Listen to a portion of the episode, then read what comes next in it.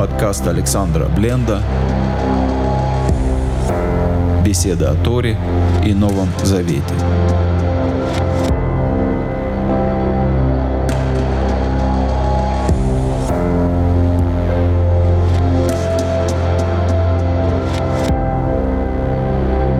Шалом, дорогие друзья! С вами Александр Бленд.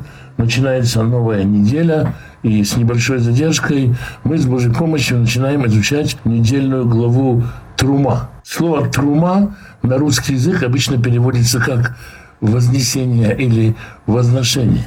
Корень слова «ром» означает «высота». «Маром» – это «небеса», «леарим» – это «поднимать», «мурам» – это «приподнятый». Например, приподнятое настроение – мацав руах мурам – приподнятое состояние духа. Что же такое трума? Трума – это то, что поднимает вверх нас. Трума – своеобразный лифт или какая-то взлетная конструкция, которая позволяет материальным предметам, материальным или сущностям подниматься в духовные миры через посвящение себя Всевышнему. Когда-то для того, чтобы посвятить Всевышнему предмет, его поднимали на руках, простирали к небу, и он считался посвященным. Поэтому трума стала образом своего рода э, э, посвящающего аппарата или летательного аппарата. Об конструкции такого аппарата, по сути, идет речь в нашей недельной главе, но начнем читать ее по порядку с первого стиха 25 главы книги Шимот. «Вейдабер Адунай Эль Моше Леймор». И говорил Господь Моше, говоря, «Дабер Альбней Израиль», говорится нам Израиля, «Вейху ли трума» и возьмут они мне возношение. Что значит возьмут мне? Можно сказать, дадут мне, или можно сказать, возьмут у меня. Они возьмут то, что вознесет их ко мне. Из чего они могут взять? Все, что есть в этом мире, принадлежит Всевышнему. Ничего невозможно взять, чтобы не было его. Но Всевышний дарит нам материальный мир, иногда дарит нам иллюзию, что что-то в этом материальном мире нам принадлежит. И Всевышний говорит, пусть они возьмут подъемный аппарат, летательный аппарат, который поднимет их ко мне. Как его будут конструировать? Меэт коль иш. Это вознесение будет сделано от всякого человека. Ашер идавено либо как благоподскажет ему сердце. Слово лидавев или линадев, слово линадев означает быть волонтером, добровольно что-то давать. Медава – это добровольное подаяние. Слово «ледовев» означает озвучивать. Здесь в одном корне встречаются эти два слова. Как нашепчет ему сердце, как подскажет ему сердце, но только в положительном смысле используется этот глагол. То есть Всевышний повелевает народу собирать вознесение, собирать строительный материал для некой конструкции – каждый будет давать то, что подскажет ему сердце. Коль иш, ашер и давена либо, каждый человек, сердце которого подскажет, тихоет турмати, берите вознесения мои, берите мои материалы на строительство подъемника ко мне, каждый, не кто что поверит ни по списку, не скажут, ты приноси серебро, ты золото, ты лестницы, ты колеса, ты бензин. Каждый как подскажет ему сердце. И это удивительно. Всевышний собирает некую конструкцию из материалов человеческих сердец. Фактически это звуки сердца будут вложены, будут корнями этой конструкции сердца народа Израиля должны в этой конструкции заиграть в одной симфонии, зазвучать одной мелодией. Если все вдруг принесут колеса или все вдруг принесут соль, ничего из этого нельзя будет приготовить. Всевышний, сейчас мы увидим, даст список того, что нужно пронести, но каждый выбирает что-то свое, и в итоге должно получиться то, что Всевышний хочет. Каждый со своим маленьким музыкальным инструментом своего сердца будет играть свою партию, а симфония получится симфонией Всевышнего. Это удивительное чудо. В третьем стихе Всевышний начинает перечислять, что требуется в вознесении. И вот что он говорит. Зот от трума от шертиху. Это вознесение, которое вы возьмете. Наитан от них. Загав, векесев, венегошет. Золото, серебро и медь. Это самые распространенные металлы, драгметаллы того времени, драгоценные металлы. Речь идет о конструкции, которая не просто сноповязалка, газонокосилка или еще какая-то сельскохозяйственная конструкция. Речь идет о том, что будет соединять народ со Всевышним, и здесь нужны благородные металлы. Мы говорили до этого, можно мне возразить, Всевышний сказал, сделайте мне жертвенник просто из земли. Не надо золота, не надо камней, даже тесных камней не надо. Здесь вдруг появляются серебро, золото, медь. Почему они здесь появляются? Потому что это не средство связи между Богом и человеком, это не телефон, по которому мы дозваниваемся, это дорога ко Всевышнему. Это лестница, по которой мы можем туда подниматься. Поэтому нужно много сложнее конструкцию строить. И, кроме того, жертвенник – это жертвенник одного человека или группы людей. Здесь нужно, чтобы весь народ в симфонии, чтобы весь народ одновременно мог на этом лифте прокатиться до Всевышнего. Не такая уж и простая задача я вам скажу. Кроме золота, серебра и меди, тхелет, голубые ткани, варгаман и красные ткани, алые ткани, турат шани, вешеш, зим.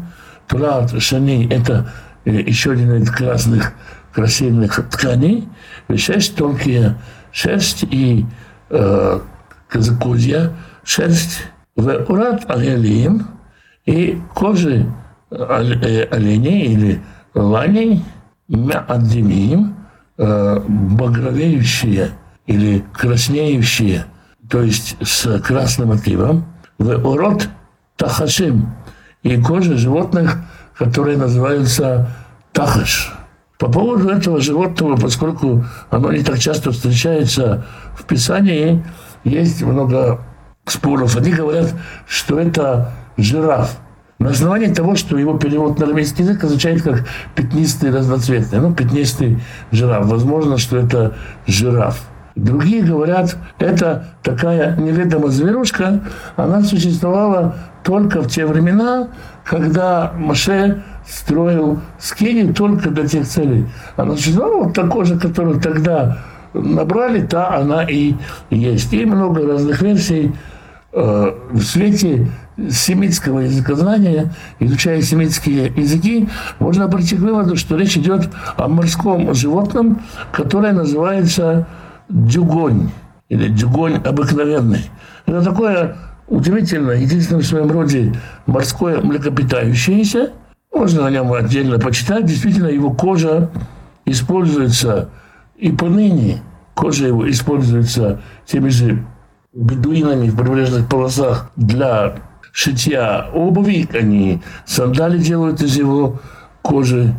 И, в общем-то, можно предположить, что это дюгонь. Некоторые говорят, что это единорог. Раз уж мы говорим о сказочных мифических существах, то и его тоже стоит вспомнить. Но если мы все-таки считаем, что народ не колдовал, и народ просто жил в пустыне и, услышав название, не думал, где бы найти какой-нибудь определитель магических животных, резонно предположить, что как-то народ опознавал это, поэтому жираф или дюгонь, что вы выберете, то и будет. Кроме этого, это шитим стволы деревья акации.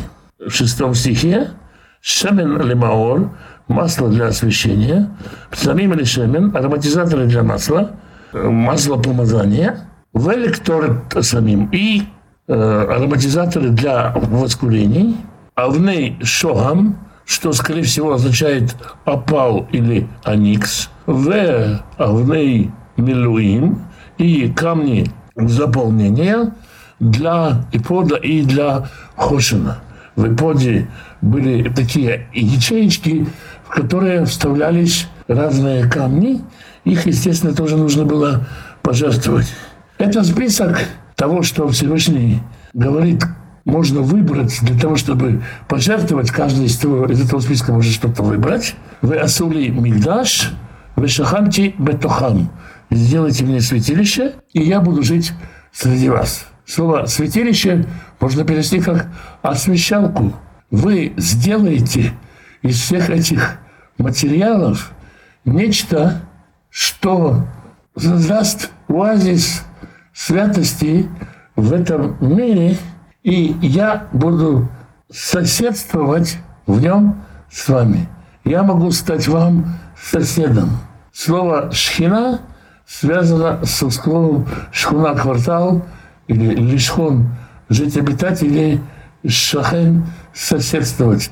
Я буду рядом с вами, я буду вашим соседом среди вас, внутри вас и буду частью вас, как один из вас. Мы говорили, что Всевышний назвал народ Израиля Ам Сегула, народ избранник, народ средство достижения других народов. Своего рода драйвер к другим народам, если выражаться языком э, программирования. И здесь Всевышний говорит, мы создаем вместе с вами, создаем некоторое строение, некоторое устройство, которое позволит мне обретать в этом мире, в, внутри вас, в этом доме, в этом святилище, которое вы мне построите. В девятом стихе Всевышний говорит, «Кихоль ашер ани мареотха» во всем, что я тебе показываю, это тавнит а мешкан, устройство скини. Вот вам э, корень слова скиния, мешкан и шаханти и шхина. Устройство ососедивания. В тавнит коль килав и всех его сосудов кен. Во всем, что я тебе показываю, как делать, так и делайте. То есть эти чертежи у вас должны храниться и на будущее. Как я тебе показываю, так и в будущем поступайте. Вы отцу Арон и Цейшитим и сделайте сундук или шкаф из деревьев акации, а мотаем в арку два с половиной локтя в длину, то есть э, локоть это 50 сантиметров, два с половиной локтя в длину, это, соответственно, метр двадцать пять. Вама вахальцы рахму, полторы, а мы полтора локтя ширина, 75 сантиметров, Вама вахальцы камато, и полтора локтя высота, 75 сантиметров. Это габариты ковчега. Выцепит аутов за автор и покрыл его, покроешь его золотом, бывает умыбахуц, изнутри и снаружи, Тицапенов, покроешь его, Васита Арав Зер Зав Савив. И сделаешь коронку, украшающую его сверху. Корона указывает на некий царский образ или на прообраз жертвенника и на прообраз короны. И мы знаем из устной Торы о короне священства, о короне царства, о короне Торы. И Мидраши здесь многое об этом говорят, что этот ковчег, этот шкаф, если простым языком Торы переводить, он символизирует сразу три короны, которые будут у Израиля. Корона Давида, корона царская, корона священства, корона Аарона и корона Торы, корона того, кто несет в себе Тору. Если две первые короны, они идут по принадлежности, то корона Торы, она лежит, ее любой может взять, и тот, кто возьмет корону Торы, тот, кто исполнит всю Тору, тот, по, согласно Мидрашам, удостаивается и первых двух корон. Он же и священник, он же и царь, потому что в нем реализована полнота Торы. И все это, намек на все это, мудрецы видят здесь, в небольшой э, коронке золотой, которая делается вокруг э, крышки э, ковчега.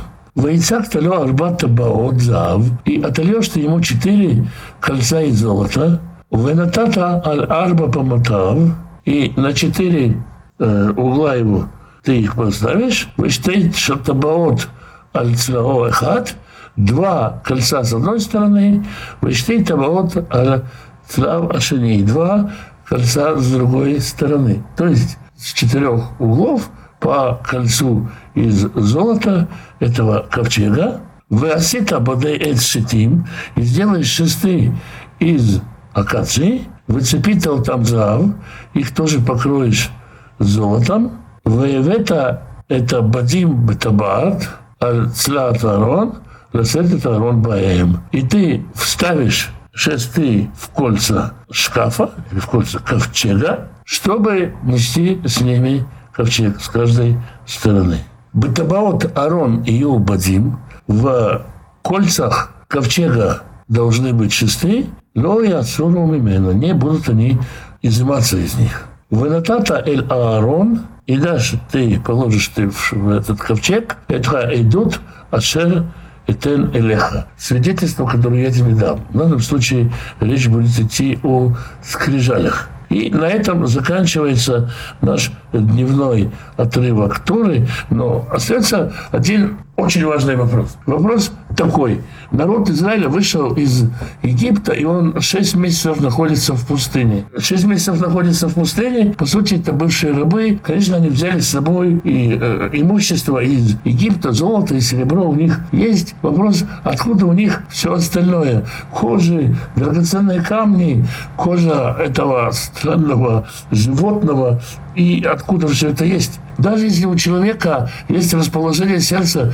пожертвовать это, откуда все это у них. Очень многие люди задают этот вопрос, поэтому на этот вопрос надо ответить. Отвечать на него по-разному. Некоторые говорят, э, у горы Синай, у горы Синай был лес из акаций. Акация самая сложная в этом отношении проблема, потому что акация – это большие бревна. И их надо как-то переносить, не таскали же они их с собой. Поэтому, говорят, там был случайно лес акации, вот его весь и пустили под ковчег. Другие говорят, что э, Яков еще первый раз, когда ходил в Египет, Святым Духом предусмотрел все и спрятал все необходимое для строительства ковчега там.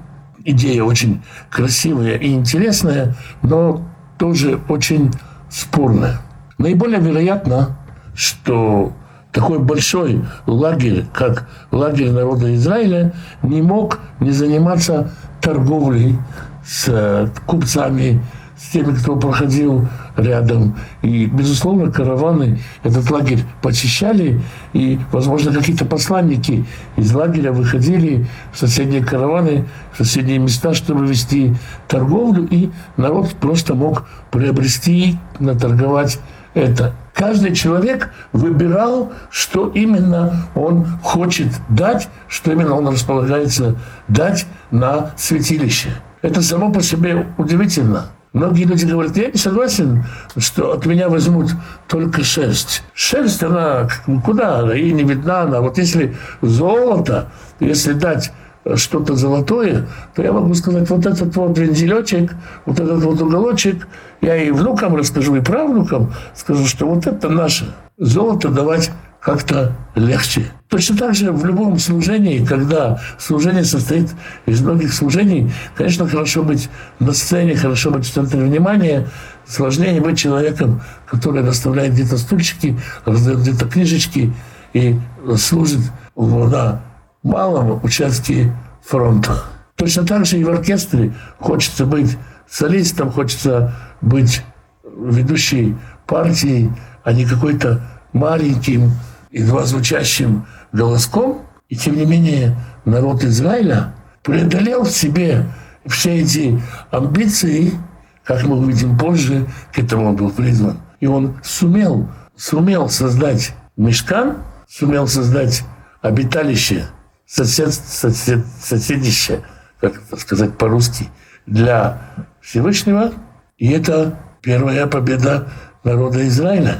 Интересно, что в псалмах, когда начинаются псалмы, псалмы часто начинаются лиминациях, что переводится дирижеру или победителю. Слово линациях – дирижировать, и слово линациях – побеждать – одно и то же слово.